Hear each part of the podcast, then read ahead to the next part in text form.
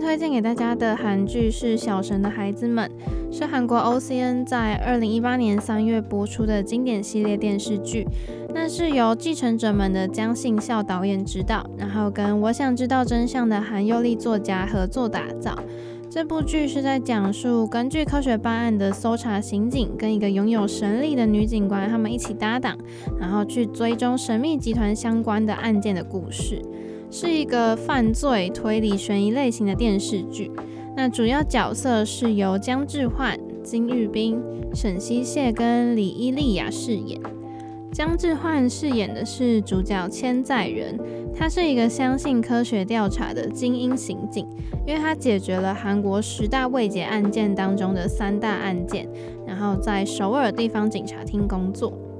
那金玉彬饰演的就是女主角金檀，她的绰号是星星，她是女巫的孙女，那拥有神奇的能力，然后也是一个女警察。她的性格很温柔善良，然后她的直觉与众不同。那因为她有了自己的那个神奇的能力，可以预知未来，所以她就找到了很多资深的刑警呢都找不到的线索。那沈西谢呢饰演的是朱夏明。他是金坛小时候在教会的朋友，他的绰号是大力水手。他现在的工作是检察官。那最后李伊利亚饰演的是白雅贤，她是故事当中松和集团的千金，可是她背地里就是做出了很多见不得人的坏事。那刚刚有讲到的绰号呢，剧中很重要的三个关键人物就是星星、大力水手跟阿波罗，这三个角色是故事发展的关键。小神的孩子们的剧本结构比较复杂，它跨越了很多个时空，然后会从看似不起眼的小案子一路攀爬到了政治界的黑暗内幕。特别是这样复杂剧情，然后你还能保持说全程的情绪都很高，然后你会边看你就会压抑自己的内心，然后你就一步步的跟着主角呢去揭开惨案的真相。那这个惨案就是天国之门案。故事当中有一个天人教会，然后以前就发生过三十一个人集体自杀的案件，可是其实就是邪教操作，然后让大家就是就是被误认成是集体自杀，可是其实背后是有更大的势力在做这件事情。那我自己非常喜欢 OCN 出品的惊悚剧，而且这部剧呢，它涉及了神或者是灵异等等的题材，就完全是我感兴趣的东西。剧名是《小神的孩子们》，那一开始我以为孩子呢是指具有特殊体质的金玉彬饰演那个角色，还有去揭发这群真相的人，以为他们都是神的孩子，那有神的使命在。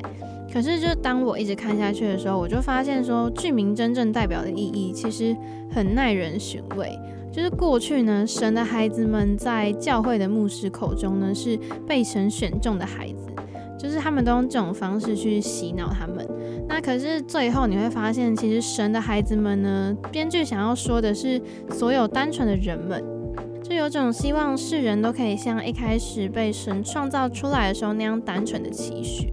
而且除了悬疑的剧情，这部戏好像有爱情戏嘛，但是它是有点类似于隧道那样，就是没有什么脸红心跳的戏嘛，可是主角的互动都很可爱。就是三位男女主角，就除了那个千金之外，他们的三个人的互动都蛮可爱的。那也因为这样呢，这部犯罪悬疑剧也不会太过于黑暗，或是让人觉得很闷。